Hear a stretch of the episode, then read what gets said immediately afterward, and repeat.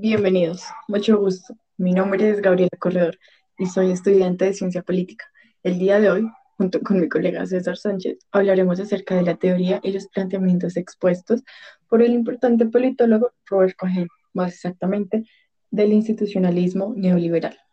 Hola Gaby y a todos nuestros oyentes una cálida bienvenida a este nuestro primer podcast. Y sí, el día de hoy hablaremos de las teorías de este importante politólogo, que para nosotros eh, me atrevería a decir que es uno de los más importantes teóricos en lo que eh, relaciones internacionales concierne. Ok, a continuación hablaremos acerca del institucionalismo neoliberal que plantea Cohen. Bueno, les empezaré a contar un poco acerca de Robert Cohen. Pues como mencionaba antes, que es un politólogo y además es un académico estadounidense que ha dedicado su carrera al estudio de las relaciones internacionales y que pues se ha destacado en la formulación del institucionalismo neoliberal y que además es el principal crítico del realismo.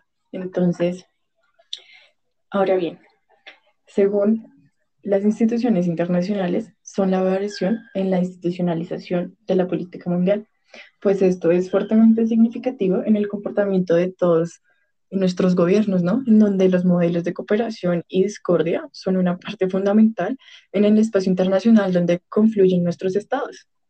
Así es, puesto que la cooperación internacional es posible a partir de la existencia de acuerdos internacionales que puedan asumir, que puedan asumir algunas formas. Eh, las la primera son las organizaciones intergubernamentales, las cuales son formales. Dichas organizaciones son entidades útiles y que son capaces de controlar la actividad y de reaccionar a ella.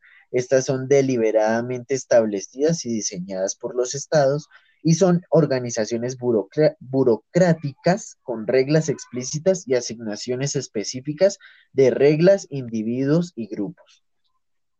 Ok, entonces podríamos dar un ejemplo para que nuestros oyentes nos entiendan mucho mejor.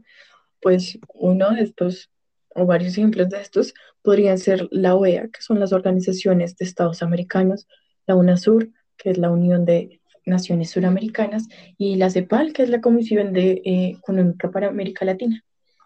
Eh, claramente, además también tenemos que hablar de los regímenes internacionales, que hacen parte de estas tres formas que asumen las instituciones internacionales, según Cohen. Estas y según Cohen, estas cuentan de reglas explícitas en las cuales se han concedido los, a los estados son pertinentes en un conjunto específico de temas de las relaciones internacionales. Un claro ejemplo de ello son los regímenes internacionales de comercio, medio ambiente, seguridad, derechos humanos e incluso últimamente los mares. Ok, entonces también podríamos eh, hablar de las convenciones, que son las instituciones informales, ¿no? Entonces, con reglas y entendimientos implícitos que configuran las expectativas de estos agentes pues también les permiten a los mismos entender eh, y sin reglas explícitas cuando ordenar su comportamiento. Pues un ejemplo de esto eh, son los TLC, que son los tratados de libre comercio, también los acuerdos multilaterales, entre otros en América Latina. También tenemos el CELA, que es el Sistema Económico Latinoamericano y del Caribe, Mercosur, pues que es el mercado como de el mercado común del sur, qué pena, y para la cooperación económica, ALADI, que es la Asociación Latinoamericana de Integración.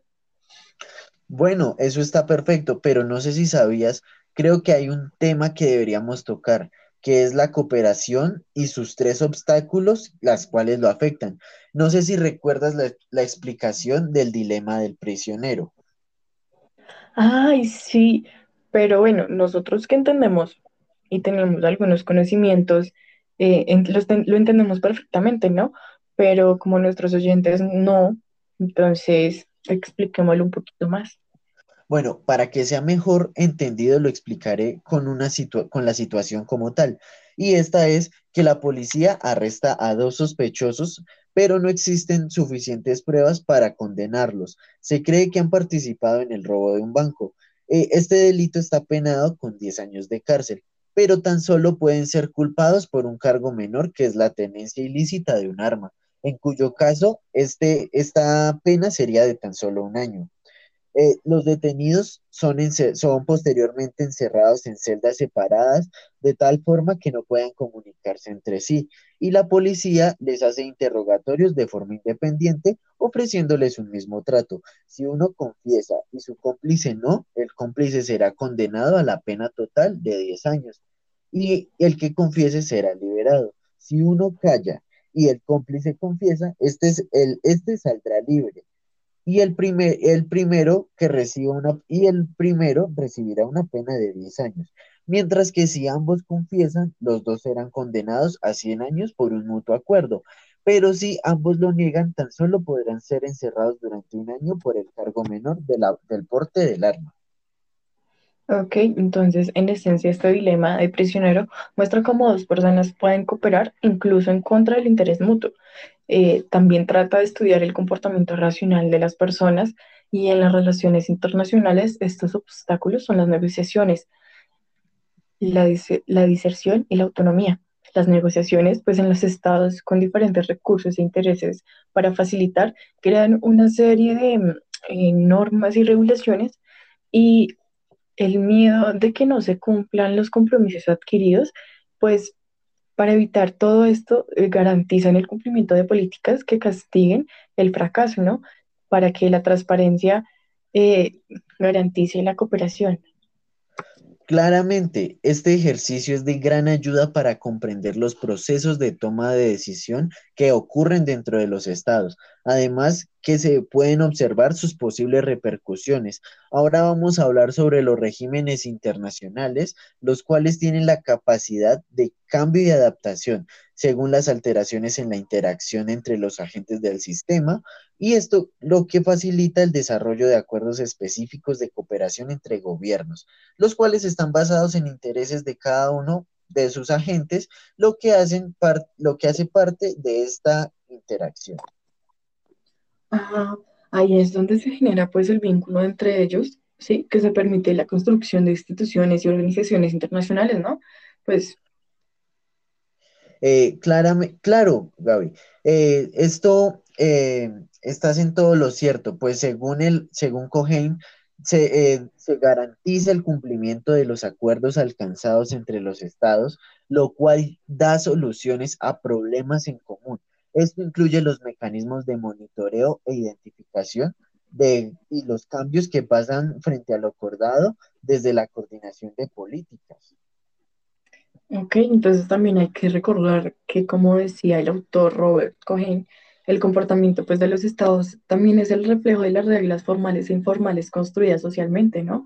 Y pues por el cual se pueden interpretar a partir de cada estado de forma diferente, ¿no? Entonces, además de que también afirman que solo es posible entender los modelos de cooperación en el contexto mismo, pues las instituciones ayudan a dar sentido y relevancia a la acción de los estados. Exactamente, Gaby. Cohen afirma que los regímenes internacionales dependen de la existencia de las convenciones, pues hace posible el diálogo entre todos estos actores internacionales. Ok, entonces, pues así podemos decir que la teoría del institucionalismo neoliberal pues nos permite entender un poco la construcción de regímenes internacionales a partir del conjunto de intereses y expectativas de actores internacionales, ¿no? Que pues eh, sin dejar de lado a los actores privados de relevancia para el desarrollo de procesos de interacción global, pues ayudados por la influencia y la capacidad de aplicación y seguimiento que brindan las instituciones también, eh, las instituciones internacionales, que pena, a los acuerdos alcanzados a través de los regímenes internacionales. Eh, sí, y además esto nos podría dar una conclusión de que las instituciones cambian como consecuencia de la acción humana y así también las expectativas y procesos resultan siendo el comportamiento mismo de los estados y también las instituciones se condicionan al comportamiento de estos actores las y las convenciones son una institución de carácter informal que configuran las expectativas de los actores. Ok, entonces como última conclusión, la cooperación internacional pues es necesaria para que las acciones de individuos separados u organizaciones sean llevadas a cabo según eh, la conformidad o a través de un proceso de negociación que es referido como la coordinación de políticas, ¿no? Todo esto pues según lo que dice Robert Cohen. ajustando pues su comportamiento a las preferencias actuales o anticipadas pues de otros actores en el sistema.